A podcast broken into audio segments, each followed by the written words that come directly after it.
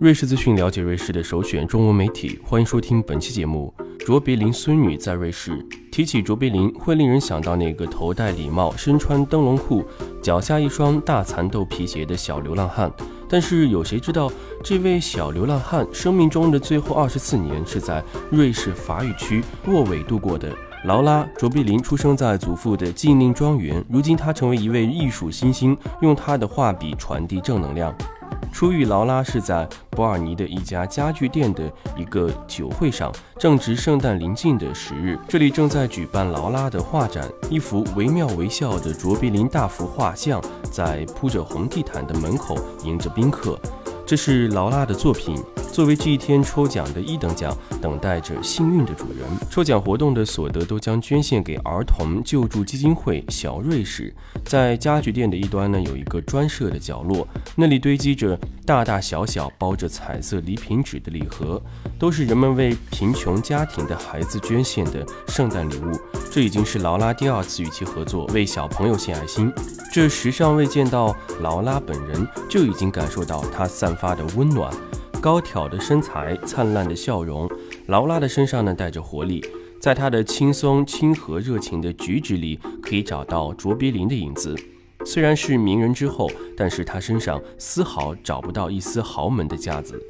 劳拉告诉瑞士资讯，她记不起什么时候开始作画。我从记事起就在画画，画我的祖父，画马。真正专业作画是从六年前开始的。在他的笔下，卓别林栩栩如生，有的憨态可掬，有的俏皮可爱，正像瑞士娱乐小报一撇形容的那样，卓别林活在他的作品中。虽然我没见过我的祖父，但是在我的童年，我的生活中，他无所不在。卓别林呢，是他创作的源泉。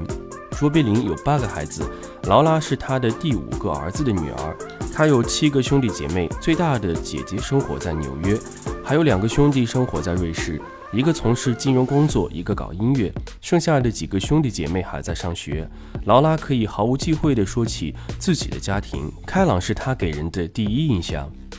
他现在已经是小有名气的画家，经常在瑞士和周边其他国家举办画展。除了画祖父卓别林之外呢，他还喜欢画马和女性的身体，画风随意，色彩欢快，还带着掩饰不住的童趣。他的作品中有一张画的是他的祖母卓别林的太太乌娜·奥尼尔，他倚门而立，在他的身上呢可以隐约看到劳拉的影子。如果说劳拉的性格来自卓别林，那么她的相貌应该来自祖母。不到三十岁的劳拉是一位新时代的艺术家，拥有创造力，思想开放，他的艺术作品已经走向了世界。他告诉瑞士资讯，他已经去过了中国的北京、上海、苏州，还在北京参观了七九八，深受中华文化气息的感染。问他会不会去中国办展，他说：“为什么不呢？一定会去的。”他勇于把自己变成小丑，他可以把任何事物变得很好笑。他的每一个动作，他营造的那种诗意，都令人感动。他从不羞怯，他非常自信。劳拉说起祖父来，充满了钦佩与敬重。那么，祖父对他的事业是否有所帮助呢？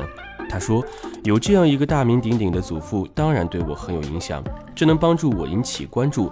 但是之后呢，就需要我自己拿出成绩，也有难点，因为人们知道我是因为卓别林而不是劳拉，所以要打出自己的名声就并不那么容易。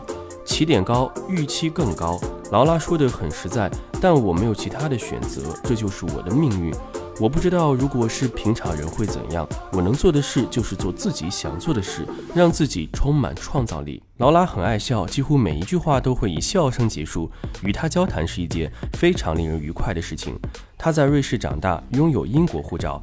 问他觉得自己是英国人还是瑞士人，他说很难讲，这是一种混合的感觉。一方面呢，我讲非常流利的法文，我喜欢瑞士，经常住在这里。但是我身上的幽默细胞来自英国人。除了画画，他还出了一本书，名叫做《微笑是幸福的第一步》。他在书中讲述了怎样把小丑带进病房，让病人们早日恢复健康。劳拉很有爱心，他与不同的基金会合作。他曾经去哥伦比亚的儿童基金会，在那里和孩子们一起画画，他们脸上的笑容令我非常陶醉。他的画作无论是取材、构图和色彩，都充满了正能量。如果我的画、我的书给人们带来了些许欢笑，这就是我最大的收获。有怎样的内心，就有怎样的作品。劳拉就是一个最好的例子。我想像祖父那样把微笑洒满人间，劳拉做到了。好了，以上就是我们本期节目了。更多精彩，欢迎关注蜻蜓 FM。